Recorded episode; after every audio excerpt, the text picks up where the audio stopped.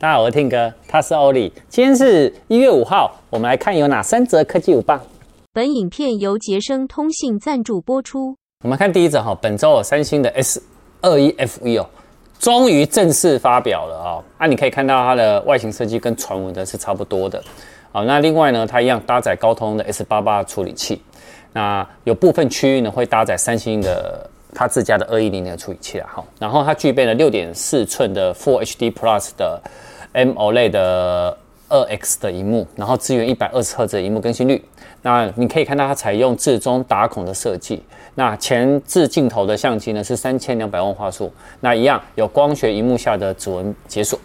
那它的那个后镜头部分呢，有具备了一千两百万画素，然后支援光学防手震，还有 Dual Pixel 的主相机啊。然后另外呢，它有一一千两百万画素的一百二十三度的超广角。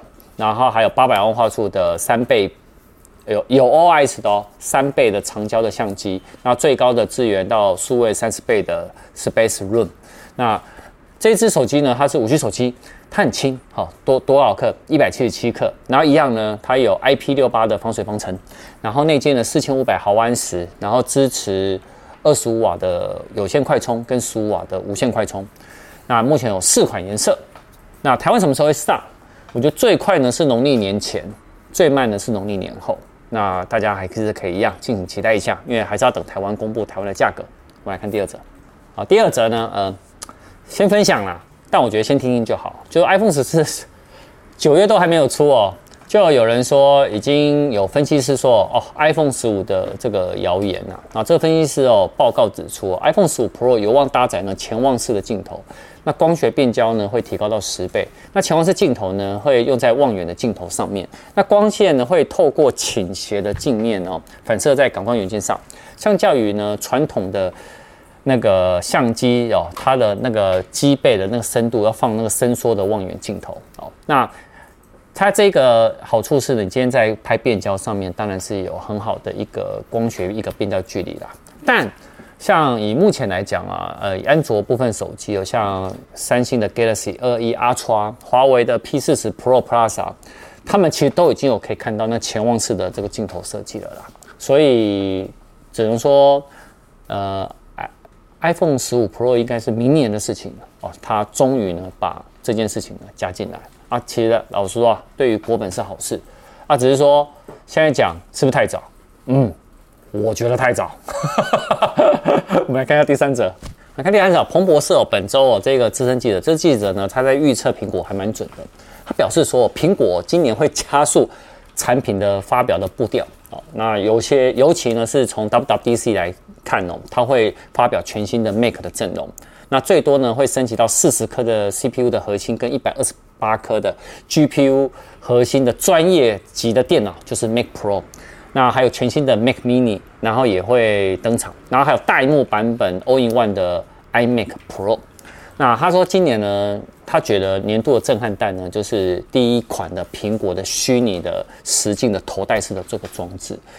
那预他说预计呢，应该会有具备 AR 功能。那原本这他觉得这产品应该要在二零二零年呢就要发了，然后最慢应该是去年的二零二一年，但是呢都没有。